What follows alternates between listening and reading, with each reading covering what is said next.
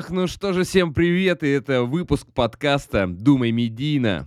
Меня зовут Антон Прохоров, и каждую неделю вы слушаете мой голос, чтобы двигаться дальше и быстрее в продвижении своего бренда в интернете. В этом подкасте мы поговорим про то, как грамотно двигаться на современных онлайн-платформах и не тратить на это много времени. А самое главное, как создавать такой контент, который будет системно приносить твоему бизнесу больше денег.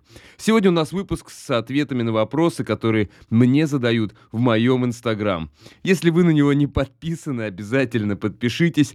iMediaMan. Практически как iPhone, только вместо фон MediaMan. И я периодически выкладываю окошки у себя в сторис, поэтому не стесняйтесь. Чувств feel, feel free, как говорят у нас в деревне, задавайте вопросы, и потому что все ответы будут здесь, в этом подкасте «Думай Медина». Ну что, погнали?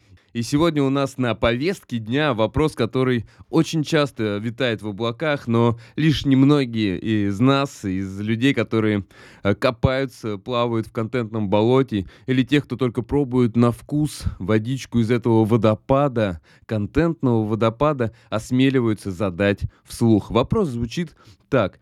Как научиться создавать свой оригинальный контент, а не копировать то, что делают другие эксперты или другие компании. И вопрос, как говорится, не в бровь, а в глаз. Когда ты занимаешься контентом every day, постоянно, каждый день, то, конечно, не хочется э, плодить огромное количество спама, э, дублирующего контента, который уже кто-то до тебя создавал. Но здесь, э, в ответе на этот вопрос, я хочу начать с небольшой истории. Э, вы знаете, наверняка вы слышали такого человека, как Коби Брайант. Это известный американский баскетболист, который оставил след в истории баскетбола. Наверное, он номер два Uh, не побоюсь этого слова, после Майкла, Джек, Майкла Джордана. Коби Брайант uh, разбился на вертолете, была трагедия, авария. Э, в которой, в которой, которая унесла его жизнь. Вот. Но э, история заключается в другом. Как-то однажды Коби Брайант признался, что все его собственные движения на площадке он скопировал у своих кумиров.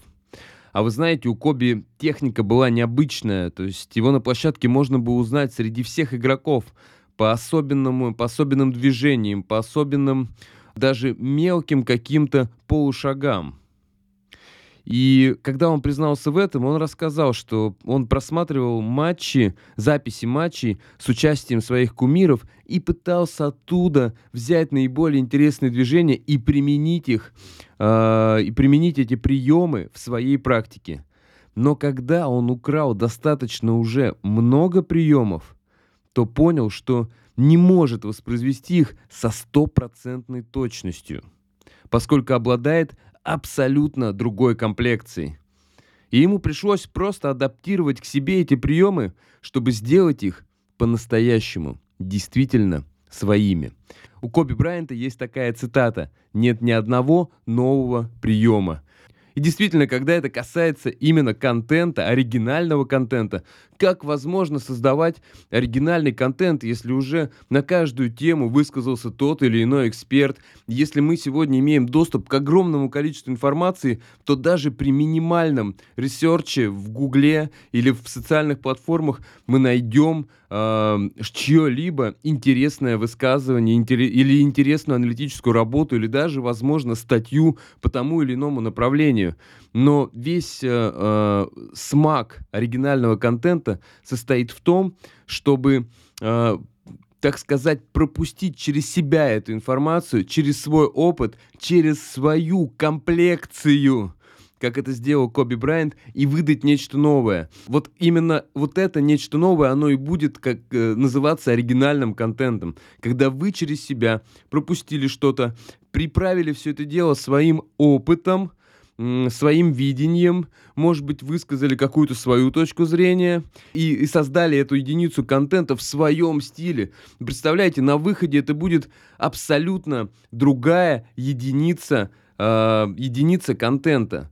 То есть э, неспроста, а вы знаете, одна из самых популярных книжек, которую постоянно рекомендуют всем прочитать, эта книжка называется «Кради как художник». Вот она у меня сейчас здесь прямо перед глазами, потому что она у меня всегда, это моя офисная книга, не то чтобы я ее постоянно читаю, там не очень много текста, но в ней есть удивительно классные э, мысли, которые действительно такими уроками, такими столпами ко всем творческим людям э, должны вбиваться в головы. Потому что нас всех иногда преследует, что я тут придумал нового, разве что-то в этом было? Нет, все, что ты пропускаешь через себя, абсолютно новое. И здесь, в этой книжке, э, мало кто, наверное, обратил внимание, но в конце есть интересный момент. Э, он называется «Благодарность». И кого благодарит автор книги «Кради как художник»?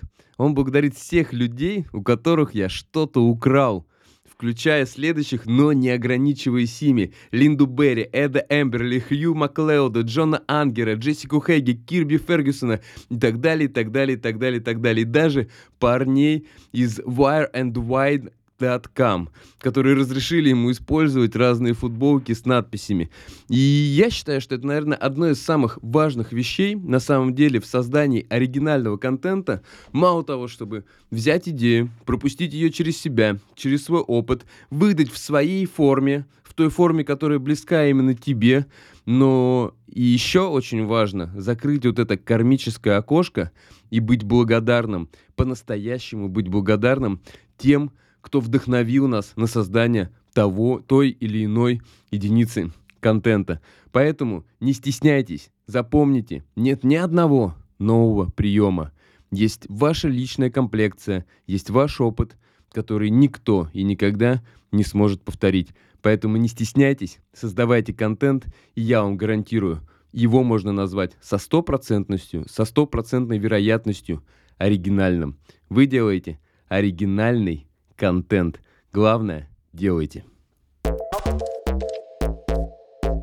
На этом наш выпуск заканчивается, и я надеюсь, у меня получилось ответить на этот непростой вопрос. Поэтому ставьте звездочки в iTunes, пишите обратную связь в директ, и увидимся в следующих выпусках. Пока-пока.